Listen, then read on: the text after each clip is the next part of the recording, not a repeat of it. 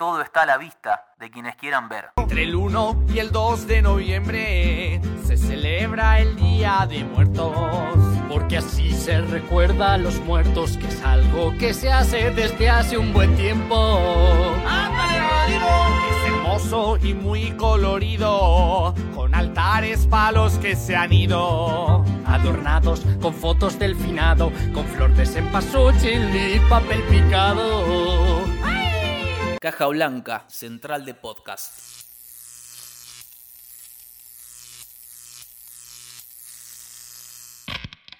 Un friki en el pueblo. Octavio Paz, escritor mexicano y ganador del Premio Nobel de Literatura en 1990, define la relación de su cultura con la muerte de la siguiente manera. El culto a la vida, si de verdad es profundo y total, es también culto a la muerte.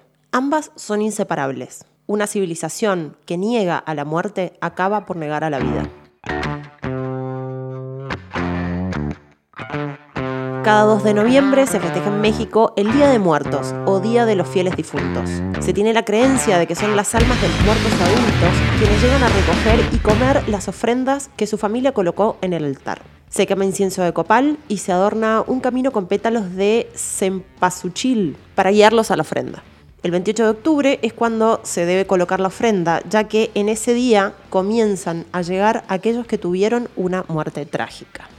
Día de Muertos, querido David. Día de Muertos. Es una tradición mexicana que, bueno, en distintas culturas y en distintas religiones, digamos, atravesadas por distintas religiones, existe, porque, bueno, la religión católica también, con la diferencia de que esto es como un festejo sobre la muerte, ¿no? Como una celebración y no por ahí como está del lado católico, que siempre está planteado como el miedo a la muerte y lo que todo lo que hiciste en tu vida, ¿viste? Cómo va a repercutir cuando vos te mueras y qué sé yo. Esto plantea más una situación de, bueno, te morís, te vas a otro plano y ese otro plano no es tan dividido en infierno o cielo, o quedarte ahí en el medio como en el purgatorio, este, viendo para qué lado te vas, o como en el limbo, ¿no? Creo que, a, a diferencia de muchos, esto que vos decís es un ritual. Eh, Eso, Exacto. eso pr- principal. Digo, el catolicismo hablará de, de paganos, ¿no? Pero Paganos que antes que ellos, Claro. digamos. O sea, porque vale recordar que todo esto es pre. sí, sí, es, es pre- precolombino, pero además es ancestral. O sea, Exacto. si uno empieza a hacer numeritos, viene previo a- al nacimiento de Cristo, básicamente. Exactamente. Que es la historia catoli- del catolicismo, ¿no? Me parece que primero esta cuestión de celebrar la muerte, que un poco ahí lo leías con lo de Octavio Paz, es un poco, ¿no? Que me parece una descripción preciosa, realmente. Sí, sí. Hay, hay una teoría que dice que no hay nada ni hay todo, porque todo es nada y nada es todo. O sea, esto cuando te preguntan, bueno, ¿qué te pasa? Nada. Y entonces Algo te pasa. te pasa todo. Sí, sí, sí. todo sí. te pasa. O cuando en una relación preguntás, che. Qué pregunta ¿qué- de mierda. ¿Qué, qué crees, qué con, ¿Qué crees conmigo? Y vos respondés todo. Bueno, en algún punto, si querés todo, no querés nada. Claro, aparte, ¿qué es querés todo? ¿Querés comer un chori? ¿Querés que tengamos un hijo? ¿O querés que nos vamos de viaje? No sé. Exacto. Es como un poco esto de, de que la muerte y la vida son contrapartes o son antónimos. Me, me parece que, que es un error. O que debería quedarse solo en lo gramatical, ¿no? Esta cuestión de antónimos como significado. Sí, la vida es la falta de muerte y la muerte es la falta de vida. Pero después, en, en cuanto a la práctica, en cuanto a lo empírico, me parece que, que la muerte y la vida es una continuidad. No, no- de ninguna manera es, es un Claro, corte. es, es visto como pasar a otro plano. Exacto. Donde, bueno, dejamos lo, lo físico o el cuerpo físico y lo terrenal y bueno, y se pasa a otro plano. Y después están las teorías, ¿no? Si reencarnación, si cielo, si infierno, si esto, un plano medio en el que no. el purgatorio, no sé. Digo, mil cosas. No importa, no importa cuál es tu creencia. Hasta si tu creencia es te morís y hasta ahí. Punto. No, no hay más después de la muerte. Bueno, digo, todo es válido en Hmm. eso. Pero esta cuestión de celebrar la muerte, yo tengo muy metido en la cabeza. Mi viejo una vez se había muerto una compañera mía del secundario. Qué Eh, terrible la muerte de un par. Sí. es Eso. Terrible. Terrible. Y mm, no quería ir al funeral. Y mi, mi viejo me dijo que yo tenía que ir al funeral. Le decía, ¿para qué? Si ahí no está, no está mi compañera, mi compañera ya se murió, eso es un cuerpo... El envase, mal y como pronto, dicen. Claro, es un Sí. fiambre. No, no- no, no hay nada ahí. Y él me respondió que los funerales no son para los muertos, son para los vivos. Es para Exacto. poder cerrar un ciclo y que el no ver a esa persona que está realmente muerta, que ha fallecido, no podemos cerrar concretamente esta cuestión de, bueno, no la voy a ver más en, el- en este plano físico, ¿no? Bueno, de hecho pasa mucho y debe ser muy terrible estar en ese lugar cuando hay una persona desaparecida Exacto. o cuando hay un accidente trágico, no sé, se cae un avión en el medio del mar y nunca más se recuperan los cuerpos. Es como, y efectivamente, te imaginas que si el avión se quedó en medio del mar y explotó todo, chau, se murieron todos, pero no estás viendo a la persona muerta. Ne- necesitamos, o sea, la- las personas necesitamos vivas o muertas. Digo, y, y en referencia a eso de las desapariciones. Y esto de ver para creer. Y en eso de referencia a las desapariciones, sobre todo en Latinoamérica, tenía mucho que ver con eso, ¿no? En no darte paz.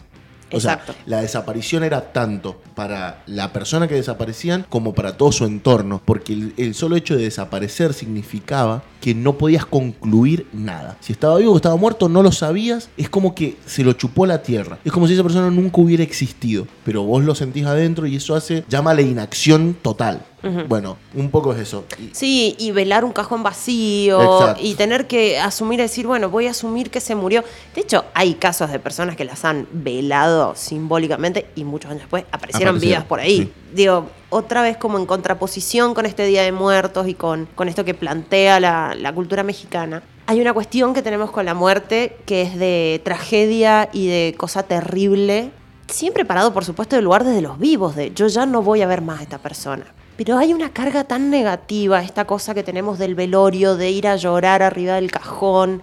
Algo que pasa también mucho es como de repente santificar los muertos, ¿no? Que capaz que se te murió tu abuelito, que era un terrible hijo de puta. No era la mejor persona. Pero de repente se murió y automáticamente empiezan a surgir hasta recuerdos y cosas donde la persona era fantástica, genial y he escuchado a lo largo de mi vida frases terribles como si estuviera vivo podría hacer tal cosa. Pero cuando estuvo vivo no lo hiciste y por algo no pasó también, ¿no? Sí, es más, me parece que, que un poco, por ejemplo, las religiones buscan un poco esta cuestión de responder y hasta el final no terminan de responder todo, ¿no? Porque, porque hasta el final, después de muchos por qué, de por qué se fue, por qué, la respuesta hasta el final es Dios obra de misteriosas. Hmm. En algún punto es como, por algo habrá sido, pero no sabemos por qué. Bueno, y siempre se halo de misterio que nos están poniendo y esta cosa de, bueno, que tiene la religión católica, pareciera que nos las vamos a agarrar con eso, pero es lo que más nos atraviesa también. Y muchos de nuestros rituales, digo, seamos o no seamos católicos, personalmente no lo soy, están signados por eso por esas creencias y por Sí. estas cuestiones, ¿no? De pasarnos toda la vida haciendo cosas buenas para después cuando nos muran. Estamos atravesados por ese ritual, entonces es con lo que lo vamos a comparar. Digo, sin ánimos de ofender a nadie ni de agarrarnos con una religión en particular. Sí, pe- pero después yo hago un parate. No hay ánimos de ofender, nunca. No, jamás. Ahora, hay hechos concretos que no se pueden desdecir ni desmentir. ¿Qué, Hmm. qué es concreto? Nosotros vivimos en Latinoamérica, o en América completo, ¿sí? Un continente que estaba poblado y apareció una persona del otro lado del charco a decir que nos había descubierto y que nos venía a evangelizar y a decirnos cómo teníamos que pensar, sentir y nuestra manera de ser espiritual.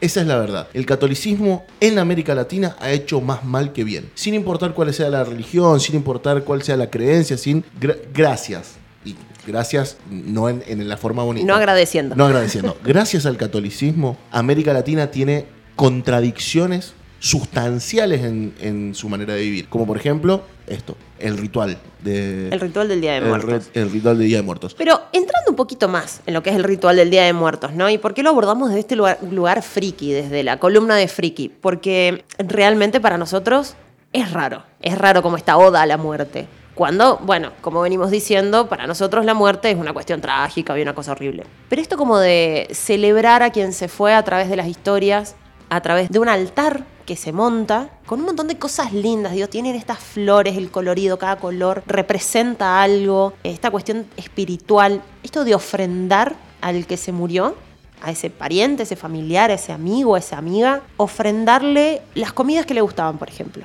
Entonces, este ritual va de cómo invitar a los muertos, a nuestros muertos, a compartir una cena, a compartir un momento en ese 2 de noviembre. Que realmente a mí me parece precioso. Me, me parece hasta sanador incluso, ¿no? mucho más sanador que la lógica que manejamos todo el tiempo en Sí, cuanto a la totalmente. muerte. Porque de hecho también eh, me parece que un poco una muerte en algún punto es un vacío que se genera en, en nuestra vida y este ritual en algún punto busca como llenar ese vacío realmente, pero desde un lugar sanador, desde un lugar mucho más de aceptación también, ¿no? Bueno, no está, pero a su vez hay muchas cosas que, que puedo seguir haciendo que hacía con vos o que te hacía vos, digamos. Sí, sí, sí, sí. Celebrar, recordar. Y esto está mm, también como.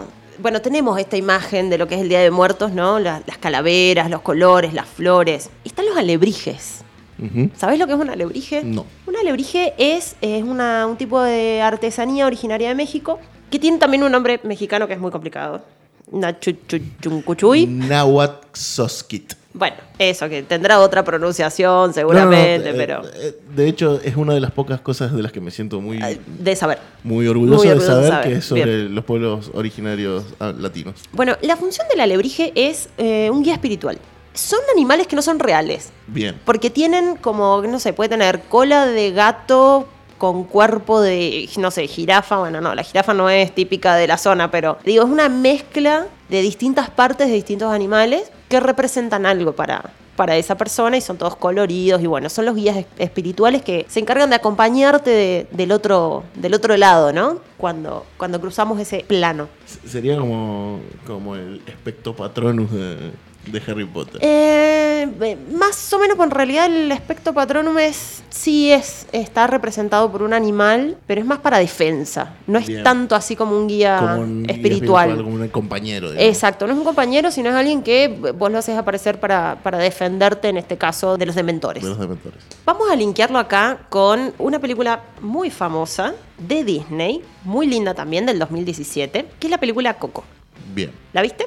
A medias. a medias. Bueno, es una película, como dije, del 2017 que trata de la historia de Miguel, que es un, niño que sueña con ser músico y hay acá un temita con la música en su familia. Hay una historia que se viene eh, arrastrando desde su tatarabuelo que él aparentemente abandona a la familia por ir detrás de la música. Entonces, esa tatarabuela que queda con su abuelita, la abuelita de Miguel, que es Coco, que es la hija chiquita, queda con esta niña y teniendo que hacerse cargo de toda la familia y demás, y abandonada por este marido que se va detrás de la música, ¿no? Entonces ella decide que la familia no va a haber más música, Bien. que no va a haber más lugar a la música. Hasta que llega esta generación de Miguel, donde Miguel tiene fascinación, tiene un talento natural para la música. Y a partir de esto se da la situación que hay un, el Día de Muertos, hay un festival en la Plaza del Pueblo donde él quiere ir y participar con su guitarra y la abuela se entera, la abuelita de él y, la familia de él, que a escondidas él estaba aprendiendo a tocar la guitarra y cantaba y qué sé yo. Entonces, bueno, se arma una gran disputa familiar donde él reniega de toda su familia y de todos sus ancestros y de todos los que estaban puestos en ese altar. Termina con la foto donde estaba la tatarabuela y su abuela Coco de pequeña. Y este tatarabuelo que estaba con la parte de la, cara de él estaba arrancada de la foto. Se queda con esto, la saca del altar, se dirige hacia la plaza del pueblo. Como nadie le prestaba una guitarra, entra al panteón donde está Ernesto de la Cruz, que es como el cantante famoso de- del pueblo, que él flashea que podía llegar a ser su tatarabuelo, roba la guitarra y aparece en el mundo de los muertos. ¿Por qué aparece en el mundo de los muertos? Porque el Día de Muertos es para ofrendar y no para quitarle a los muertos. Entonces medio como en castigo, el otro plano dice, así que vos le robaste un muerto, entonces Vente ven, pa' acá. para acá. Y se encuentra con toda la familia, con toda esa, esa familia que él conocía en fotos, Claro. que estaba ahí en el altar. Se encuentra con esta tatarabuela, bueno, se encuentra con el tatarabuelo y demás. Sin entrar en mucho detalle más de lo que es la película, digo, es una película bastante conocida donde plasma estos rituales de, del Día de Muertos, habla de la familia, habla mucho de ese vínculo con los antepasados y demás, y plantea esta cuestión de que los muertos siguen existiendo del otro plano, o sea, del otro lado, en, en ese otro plano, por el recuerdo de los vivos, por cómo los recordamos y cómo vamos perpetuando sus historias de generación en generación y contándolas, y eso es lo que hace que del otro lado los muertos sigan existiendo en ese plano. Hay una escena que es para mí tristísima, donde un personaje que se llama Chicharrón termina de desaparecer porque ya nadie se acordaba de él. Nadie del otro lado, no había ningún vivo que pudiera contar sus historias Bien. y bueno, desaparece. Me quedé, perdón, ¿no? De Coco no, no voy a opinar mucho porque es como te digo, vi hasta la mitad, vi claramente cuando roba la guitarra y, Y va al otro plano. y va al otro plano, pero no, no vi mucho más. Pero sí me, me quedé con una cosa que, que por ahí para mí, para mí es re importante, que, que es esto, agarrar una sección como un friki en el pueblo, que por ahí pareciera que está hecha para que habláramos de cómics o de, Sí, o de cosas bizarras. o de cosas bizarras, qué sé yo. Pero un poco también tiene que ver con esto de mm, poder contar que en la vida, en la vida terrenal y no en la fantasía, que por ahí vivimos muchos frikis, digamos, pasan cosas increíbles en algún punto. Como que me parece que, que eso también está bueno. Todo lo que vemos en la fantasía salió de la cabeza de un ser terrenal Sí, sí, sí, sí. de una imaginación de algo que, que sucede. Las creencias también son parte de ese imaginario. Nada más que la diferencia es que es de un imaginario colectivo. Que puede ser verdad o no, eso no importa. Yo creo que en algún punto... Es una creencia, Las digo. creencias no importa si son reales o no. Eso. Pero es importante también que eso, que, que cuando hablamos de, de ser friki, también le, le prestemos atención a lo importante que es, no las tradiciones en sí, pero sí las creencias de lo que no establece la norma que, Exactamente. que nos tiene todos los Sí, días sí, abrumados, digamos. Esta norma, el Día de Muertos, la adoración a San la Muerte y, y toda esta cuestión que, que es muy mexicano, es verdad, pero que año a año va bajando hacia el sur. Sí, totalmente. De hecho, para el Día de Muertos en México, turísticamente, Es. digo, cada vez va más gente a Claro. ver estos rituales y a ver qué pasa con, con esto. Eso me- parece que es importante porque también creo que de este lado del continente también necesitamos conectarnos con otra cuestión que no sea el cuentito que nos contaron desde afuera, que no sea ese cuentito que nos contaron desde afuera. Sí. Porque es verdad que el catolicismo es la religión predominante, es verdad que todo lo que nos dicen de que vas a ir al cielo y que el infierno y que el diablo y que Dios, aun cuando muchos creen en esta cuestión, en algún punto todos sabemos que es ajeno a nosotros. Sí. Es totalmente ajeno, porque vivimos en un lugar donde, por ejemplo, en la Argentina o en Latinoamérica, se habla mucho que Dios se olvida de, este, de esta Sí, parte sí, del mundo, que tenemos curas tercermundistas que decidieron darle la espalda a la escuela católica en muchas cuestiones. Digo, hay como, como muchas cosas en el medio que no sanaron las heridas que hizo el catolicismo en América Latina, no sanaron esa evangelización violenta y que fue un lavado de cabeza re fuerte. Bueno, de hecho, eh, de todas las cosas que estuve leyendo y, y buscando sobre este tema del Día de Muertos, caigo en la página del Vaticano. Y hay una parte referida al tema que se llama fe e inculturación. Bien. Esto te lo voy a leer porque me parece... Dice que con la llegada de la población europea y con los misioneros, porque no eran conquistadores, No, no. eran misioneros, este ritual sufrió un proceso de inculturación. Amo las palabras elegantes que estamos utilizando para esto. Sí, sí, sí. La fiesta del dios del inframundo se unió junto con la celebración de los difuntos. Los indígenas celebraban rituales al dios del inframundo y a los difuntos durante el mes de agosto, que coincidía con la cosecha de los frutos de la tierra y servían para dar de comer a las almas. En la Iglesia Católica ya se celebraba la fiesta de todos los santos y la conmemoración de los fieles difuntos en las fechas que hoy conocemos. Los misioneros, al ver aquellas tradiciones y ritos prehispánicos, optaron por una inculturación, dando un giro al significado de las ofrendas y de algunos ritos. El Evangelio poco a poco se hizo vida en la cultura popular, aportando elementos y purificando muchos otros negativos de la cultura local. Purificando muchos otros negativos de la cultura local. Las tradicionales ofrendas dieron un giro en torno a Cristo. Hoy, por ejemplo, la presencia de una imagen de Cristo o un crucifijo en la ofrenda no puede faltar, lo cual nos recuerda que Él es el verdadero vencedor de la muerte. Esto es lo que nos cuenta el Vaticano. Bastante edulcorado, No a- déjame decir. No, no quiero ser pesado, eh, pero, Pero voy a hacerlo. pero voy a hacerlo. Hay- Hay algunas cuestiones que los remarcaste recién que voy a dar la contraparte de eso. Eh, digo, acentuando el error que vos marcabas. Primero, hablan de los misioneros al ver aquellas tradiciones y ritos prehispánicos optaron por inculturación, dando un giro al significado de las ofrendas y de algunos ritos. Primero y principal, en ese momento había un gran debate. El debate era sobre las almas. Se da en el ¿A 1500. quién le pertenecían las almas? Claro, ¿y quién tenía alma y quién no? En el 1400, un poco antes de, de- de que Colón viniera para estos lares, la iglesia había decidido que los negros, las personas de piel negra, no tenían alma. Por eso eran esclavos. ¿Y el que es negro de alma? Ahí va. Ah, ajá.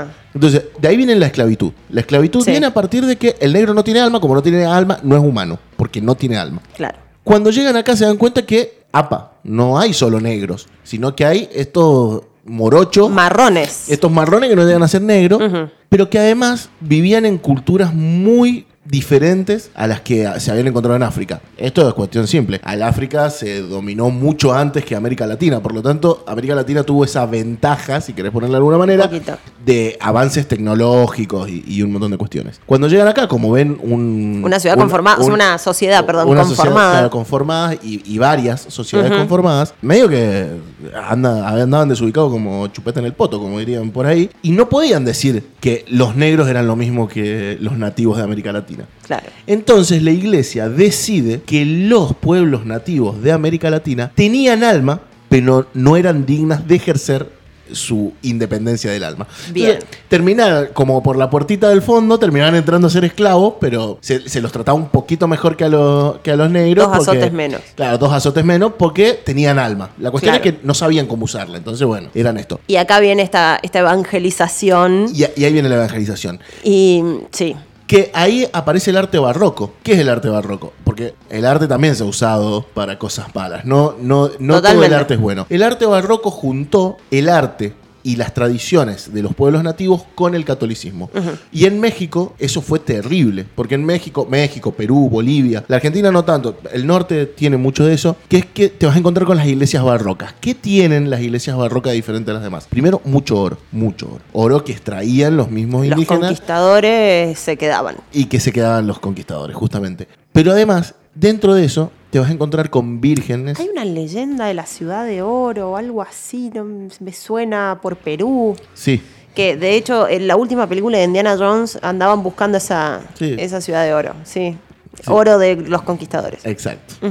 Tienen oro y por otro lado vas- te vas a encontrar vírgenes y Jesucristos negros o marrones, Claro. básicamente. ¿Y por qué era esto? Justamente porque era como generar una, Como un mix. una iconografía Sí, que los nativos los pudieran digerir mejor y le pudieran decir, no, no, pero si Jesús era como vos. claro. O la Virgen de Guadalupe, justamente, que es una de las vírgenes morochas, eh, nació acá, eh, es morocha, es tuya.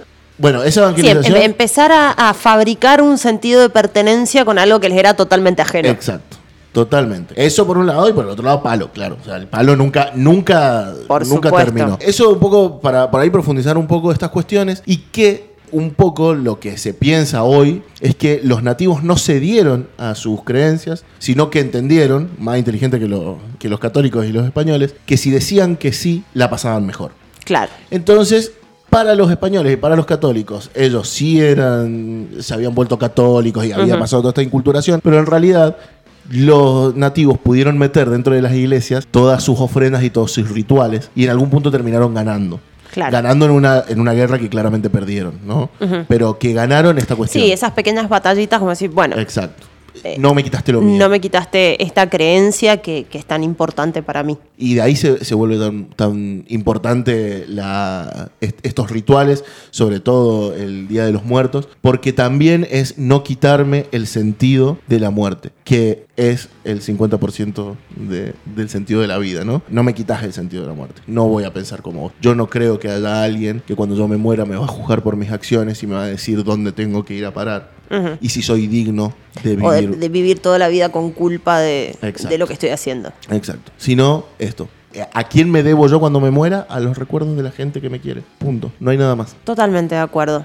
Para ir finalizando con esto, realmente me parece un ritual hermoso, sanador y muy originario de esta parte del mundo. Entonces, está bueno poder meternos un poquito en esto y no solamente quedarnos con la parte colorida, que por supuesto está buena y es linda, y las calaveras y los colores y las flores y todo eso. Creo que, que nos puede servir bastante como para quitarle un poco de tragedia a todo eso y más amor y más recuerdo.